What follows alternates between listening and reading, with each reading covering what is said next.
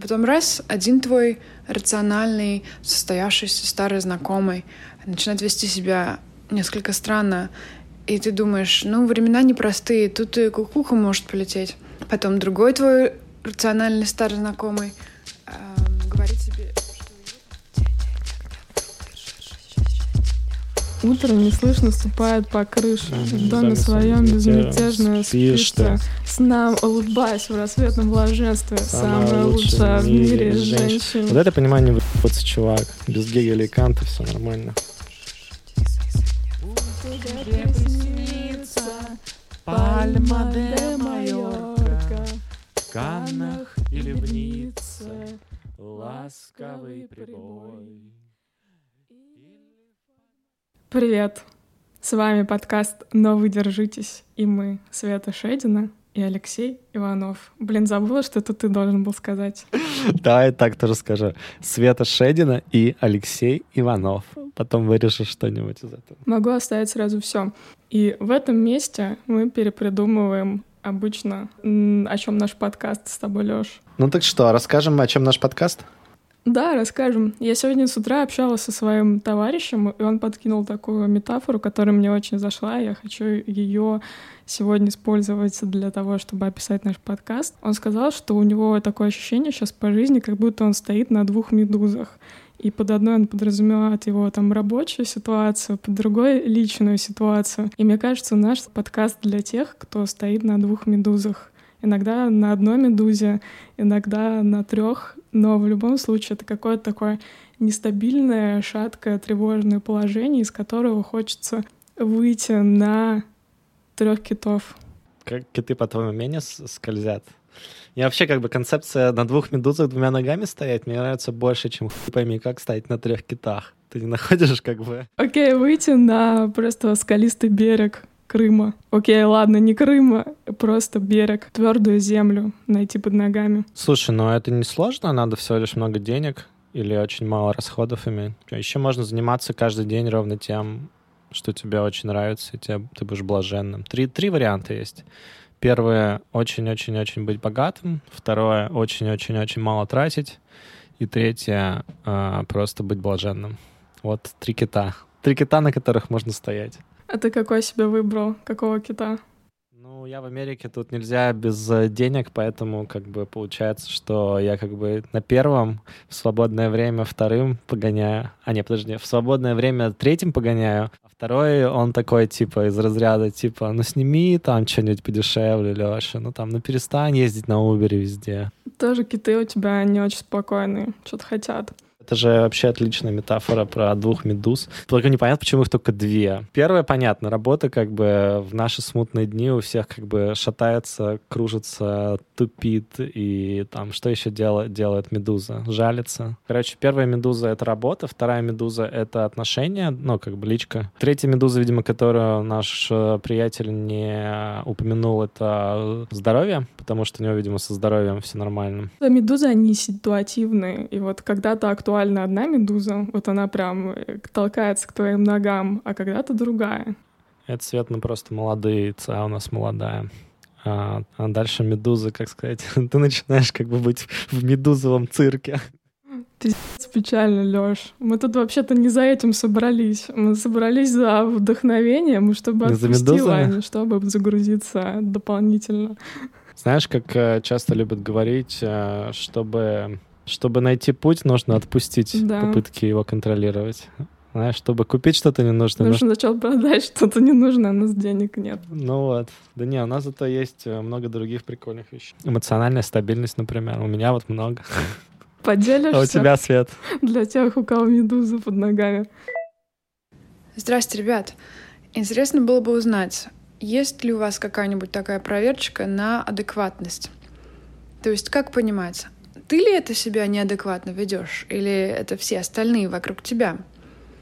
Вот ты живешь себе, вроде работаешь над своей самоосознанностью, стараешься понимать свою психику, психику других людей, а потом раз, один твой рациональный, состоявшийся старый знакомый начинает вести себя несколько странно, и ты думаешь, ну, времена непростые, тут и кукуха может полететь. Потом другой твой рациональный старый знакомый эм, говорит себе, что его там что-то очень сильно триггернуло, но не объясняет почему, не вступает в диалог и вообще банит тебя на Инстаграме. И тут уже начинаешь сомневаться, может быть, это с тобой что-то не так. И вспоминается поговорка эм, «Даже если у тебя паранойя, это не значит, что они за тобой не следят». И вообще вот в это новое разделение woke, не woke, как э, найти свое такое адекватное местечко в этой системе координат? Спасибо. Человек человеку волк. Помнишь, как «Ну, погоди» было «Заяц, волк, заяц, волк». Ну смотри, я думаю, что нужно смотреть на календарь. Если там 20, 2020 нарисовано, то, скорее всего, это не с вами проблема. Ну, возможно, это проблема не только не с вами, но и с вами в том числе. Чего у нас не было? Денег не было, у нас что там, секса не было, эмоциональной стабильности не было. Но вот адекватность — это вот самая редкая птица из всего, и она такая нестабильная. Я бы не сказала, что я могу себя прошлую оценить как человека адекватного во многих вещах. То есть это очень флюидная тема, субъективная штука, что такое адекватно. Есть такая песня у 2H Company «Адекватно». Я предлагаю поставить ее в эфир. Как Я зачитаю пару слов, Вообще, Twitch Company — это одна из тех э, песен, э, одна из тех групп, про которые можно сказать, что они опередили время. Причем, да, хуя, типа лет на 20. Ты сейчас читаешь некоторые тексты и думаешь, господи. У меня такое бывает, когда я Линду слушаю в начале, с начала 90-х. Я такой, господи. Мало-мало-мало-мало-мало огня. Скажи, реально определил, Просто время. жги, Господь. А, кстати, Господь, Господь, знаешь? А, я тебе два раза присылала. Давай, давай, давай не уйдем далеко от адекватности. Короче, вот смотри, там есть слова такие. Моя бабушка, представитель старой интеллигентской школы, в соответствии с old school манере ответила, а ты приглядись к, э, к метискам и их взорам. В миг слияния бескрайней простозы созерцают эти юные ангелы. И не от банальной похоти, а от света небесного их невинных душ зеркала затуманены. Рекомендуют всем мне все вокруг воспринимать адекватно. Рекомендуют мне все вокруг воспринимать все адекватно. Адекватно. Ну и так далее. Там, короче, очень интересное такое, такой замут во всем тексте про адекватность, понятие адекватно. Позитив мой прервали работники нейролингвистической конторы. Они сожалели о том, какой результат выдала моя анкета. Не иначе, как последняя графа в. Извините, но вы латентный мудак. На эту категорию у нас нет специалистов. В этом городе мы трудимся недавно. Хотя бы брошюрку возьмите, она вас познакомит с понятием адекватно. С альбома называется «Искусство ухода за АК-47» 2006 года. Про что я говорю? Про то, что адекватность — это как бы такое слово, которое, ну, типа, знаешь, как слово «нормально». Если вы изучали статистику, вы знаете, что нормальное распределение — это вообще как бы распределение. Там есть такой колокольчик, и у этого колокольчика есть как бы большинство где-то вот в серединке. А по углам находится самое интересное в жизни. Я не знаю, хотел ли я быть адекватным. Ну, наверное, как бы я хотел бы, чтобы там я делал работу, получал за ней деньги, чтобы люди на меня не смотрели как на имбецила, который недостоин пейчека, но в других областях жизни я себя веду по-разному, и не всегда это кому-то адекватно. И мне норм, поэтому мои друзья сами очень интересные личности, и поэтому записываем такие охуенные подкасты. Вообще согласна абсолютно. Мне кажется, что адекватность — это то, что кажется. Кажется адекватно, значит адекватно. Кажется неадекватно, значит Интересно, интересно. А еще, мне кажется, адекватно говорит о тебе больше, чем о другом. То есть ты говоришь, вот ты вообще адекватный или нет? И вдруг ты понимаешь, что у тебя как бы вот то, что происходит, это за гранью добра и зла. А у человека, у которого это происходит, может быть вполне себе в контексте того, что для них нормально. Ну, то есть ваши представления об адекватности не сошлись? Да. И если вам это не очень приятно вот в этом процессе, значит... Вы, вы соприкоснулись с медузами и немножко ужалились.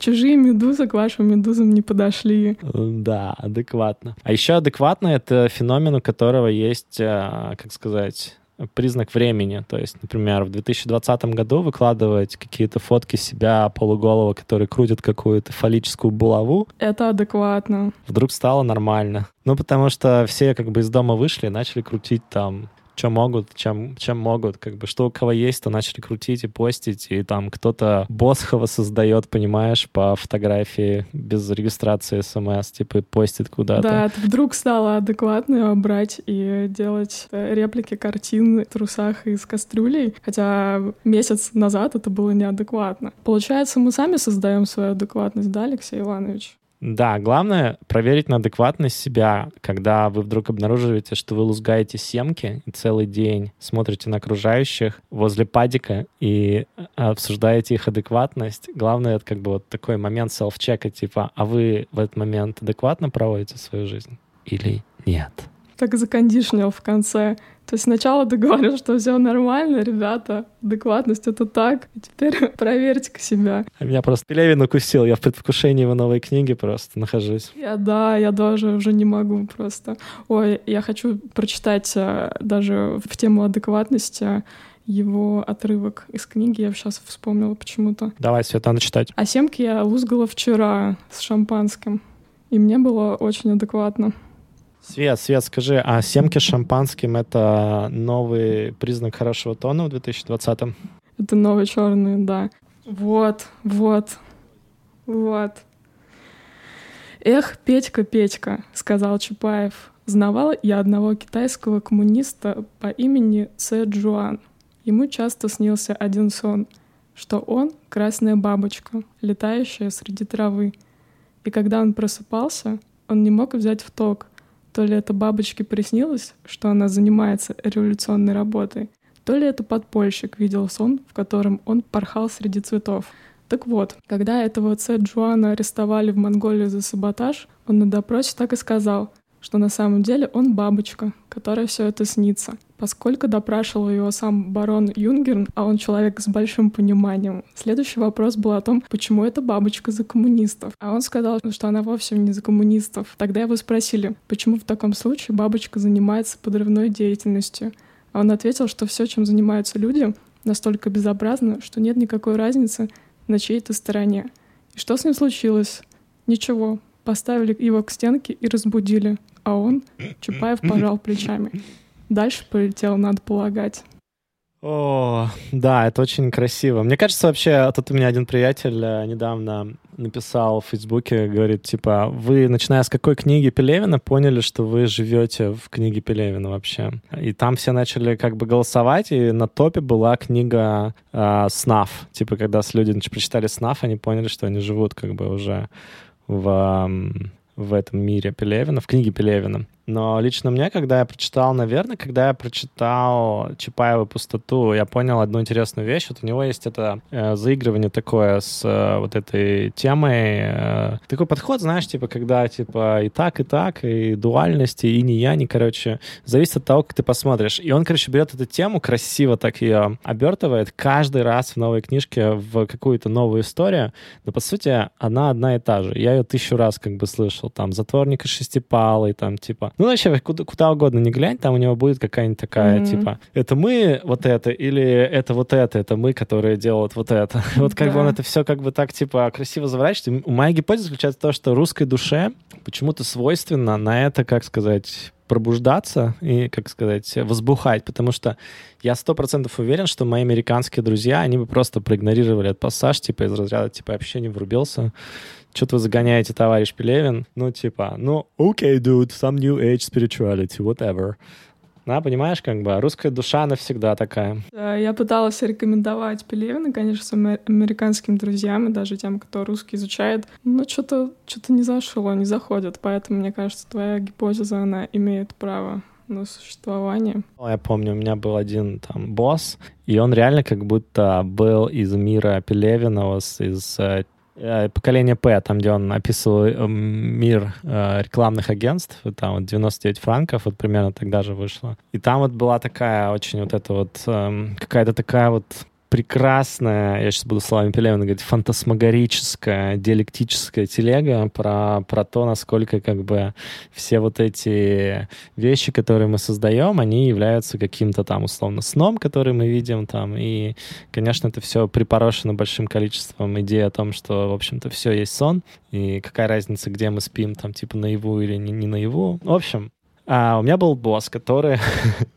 который был там Big Boss. У него был такой кабинет весь э, черный, со специальными очень темными стенами, потому что, ну, у нас в офисе в том были зеркаль... не зеркальные, прозрачные стены у всех, то есть разного цвета, а у этого были черные, и через них очень мало было что видно. И я как раз хотел что понять было, что это, пока не понял, что там как бы нужно понимать, что, знаешь, как э, инь-янь, черное и белое, и как только ты приходишь к пониманию, что, а, черное, чтобы не, не, на, не, нельзя было видеть белое, ты понимаешь, что же может быть рассыпано такое белое на столе за, черным, э, за черными стеклами. И ты такой, fucking shit, это как у Пелевина просто. Все там, все очень понятно, все очень дуально, все очень красиво. Вот. Короче, Виктор Олегович, если вы нас сейчас слышите, мы очень-очень ждем, что же будет дальше в нашем сне. Я прям представляю, как они на перегонки сейчас с Сорокиным какую-то строчат э, новую реальность. Но вот этот год настолько строчит новую реальность, что даже они не успевают со своими контрактами в издательствах перестрочить этот год. А строчить вредно, как говорят. Руки могут быть волосатыми, если много строчишь. То ли дело мы, подкастеры. Все полезно.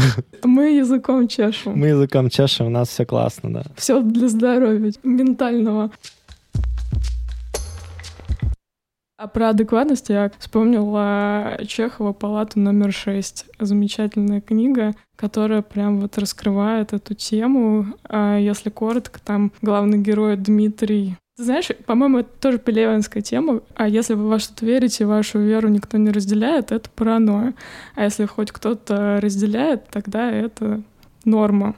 Мне кажется, вот в адекватности просто важно найти таких же ебников, как вы, которые просто будут вас поддерживать. Желательно, чтобы вы занимались чем-то, что для общества скорее полезно, нежели вредно. И все тогда будет классно. А в палате номер шесть э, человек не нашел таких э, людей, как он, хотя он был совершенно адекватным. Но зато потом нашел врача в психбольнице, который решил, что о, наконец-то этот человек адекватный, его тоже посадили в психушку. Такой вот спойлер. Ну, наверное, все читали, поэтому это не спойлер. Здравствуйте. Здравствуйте. Знаешь, что я пересматривал сегодня? Не знаю. Ну, давай. Wild Guess. Ты смотрел этот фильм стопудово? Mm, с ну, какого не, Давай, давай, десятилетия? попробуем, попробуем просто представить, что у нас там Ну, не знаю, криминальное чтиво. Да, Света. Бля, да ладно, Я тебе серьезно? говорю, честное слово. Это битва экстрасенсов на подкасте. Не говори, скажешь, кому не поверят. С одной попытки угадала. Ой, у меня, кстати, была ситуация очень похожая на одну из сцен в том фильме. Угадай, какую сцену? Надеюсь, не в, под- не в- не в подвале с двумя, с двумя чуваками. Нет. Вот давай, давай телепатически угадай, какая. Телепатически, а, ну, вряд ли ограбление с тобой произошло. Вряд ли ты пришибла кого-то в своей машине. Да, ты прав. Может быть, это было... Может, ты передознулась героином? Да, это именно эта ситуация. Я сейчас не шучу, и это не я передознулась героином. Да ладно, у нас опять телепатия сработала? Да, я не знаю, как это What работает. the fuck? А, вау. Да, окей. я именно эту сцену имела в виду, но конкретно Ничего вот это «Don't die on me, baby». А, Не умирай, э, пока я с тобой, Не, детка. не убирай на мне крошка. Да. А случилось, когда э, я встречалась с чуваком, у которого была аллергия на бобовые. И мы с ним сидели что-то в Джиган. И мы с ним сидели в Джиганате на Кузнецком мосту. И вроде никаких бобовых рядом не было, но что-то он меня попробовал, и у него начался отек квинки, и у него не было таблов с собой. А все аптеки были уже закрыты, потому что тогда Джиганаты работали, блин, 24 часа, это было ночью. И реально, пока я его пыталась э, ввести в, в этот институт имени Склифосовского, но он прям вообще просто весь отек у него. э, настолько язык, э, ну, как бы распух, что это уже невозможно было дышать. И я вот этот э, кадр из фильма очень вспоминала, что я такая еду в этот институт, а он там на заднем сидении типа вообще умирает. Я такая, а только не умирай, пожалуйста. Наверное, это самое худшее мое свидание в жизни. Но ничего, его там как бы что-то ему вкололи. Хотя сначала не хотели впускать нас, потому что, типа, ну, не аллергологи там работают, но все таки какой-то дядушка профессор нашелся, и он ему вколол, и чувак выжил, все нормально. Мне, кстати, очень э, поэтому всегда, как сказать, меня всегда очень радует то, что в России есть люди, вот, которые имеют такое обширное познание в, ну, в, там, в институтах всяких, в, в больницах и так далее. И они готовы рискнуть, знаешь, Да. вообще вот с порога. Э, То есть ты заходишь, говоришь, блин, чувак вообще сейчас сдохнет, можете что-нибудь сделать? И тебе сначала там бабки вот эти говорят внизу нет, нет, нет, потом все таки они тебе это делают, они делают тебе это бесплатно, все таки кто-то находится там с каким-то шприцом, который это может сделать. А в Америке вот Не, в Америке тебе повезет, если тебе правильный диагноз поставит специалист, потому что основная, ну, основная засада, которую я вижу здесь в Штатах, здесь как бы каждый друг друга готов засудить за что угодно, поэтому все очень, как сказать, боятся брать ответственность за такие решения, типа life or death, или там для человека можно, ну, как бы там... И поэтому все такие, типа, не-не-не, все как бы там, типа, вот, э, вот можно так, а можно сяк, и вам решать. Я так вообще вот это не люблю, типа, из разряда, блин, если если, если б я учился там 10 лет в универе в каком-нибудь медицинском, и я бы знал так или так, то я бы решил, чувак. Но из нас двоих этот чувак — это ты, который так. Поэтому как бы вот, ну, что за херня? Я небольшой фанат здравоохранения по-американски. Помнишь, мы в прошлом эпизоде спрашивали у наших слушателей, не хотят ли они рассказать про наш подкаст а, пятерым своим знакомым? помню. Надо было сказать, что если они не расскажут своим пятерым знакомым про наш подкаст, то пандемия продлится до 2024 года. Будете вместо отпуска читать Канта, Гегеля и обсуждать с нами раннего Пелевина. Это страшно. Ребят, В прошлый раз ты сказал, что не надо о плохом думать, и Это в этот очень раз страшно. ты вот решил такую сказать. Но я тебя поддерживаю в этом. Так это же неплохо, Свет. Смотри, работаешь из дома, пилишь какой-нибудь перспективный стартап, потому что, ну, один хер все, все сидят на компах, за А- компами. Одной, одной рукой пилишь стартап, другой читаешь. Я пишу ва- вам письмо, другой думаю о вас. Света, как ты думаешь, на голос можно подумать рукой? Я думаю, что, конечно, на твой голос люди думают рукой. На мой голос? Я думаю, на твой гол- голос. Нет, на твой, Свет. Нет, Не на на мой, твой. на твой. Ну, кому что нравится. Так, друзья, напишите нам, пожалуйста, когда будете оставлять пятизвездочную оценку, на чей голос вы думаете и что вы думаете на этот счет. И мы вам в ответ э, пришлем какой-нибудь смешной мемасик. Да, к сожалению, там нельзя отвечать на отзывы. Также мы с удовольствием бы отвечали. Но мы просто все А мы в канал пришлем. В канал пришлем. Да, Свет, все интернализирую, потом раз в неделю хожу к психотерапевту, чтобы как бы разинтернализировать. И импорт, экспорт. Все настроено Да, вообще код- отлично. Ctrl- Ctrl-C, Ctrl-V, да. API все настроены, как бы данные передаются правильно. О, класс. Слушай, а может мы попросим наших слушателей э, написать нам в комментарии, заодно, раз уж они пошли поставить 5 звезд, типа, расскажите, о чем подкаст вообще. Потому что мы, мы в следующем выпуске можем просто зачитать, о чем наш подкаст, вместо того, чтобы очередной раз придумывать. То мы страдаем, придумываем, конечно. Каждый раз прям просто вообще невероятные усилия требуются ментально. Да, это классная идея. Все так. А других у нас и не бывает Нет, Свет, у обычно. нас только топчик. Только лучшее. С вами были Света Шедина и Алексей Иванов. держитесь там на ваших медузах. Пусть они несут вас светлое будущее. Ласковый прибой Или в Подмосковье Роща вдоль пригорка Только чтобы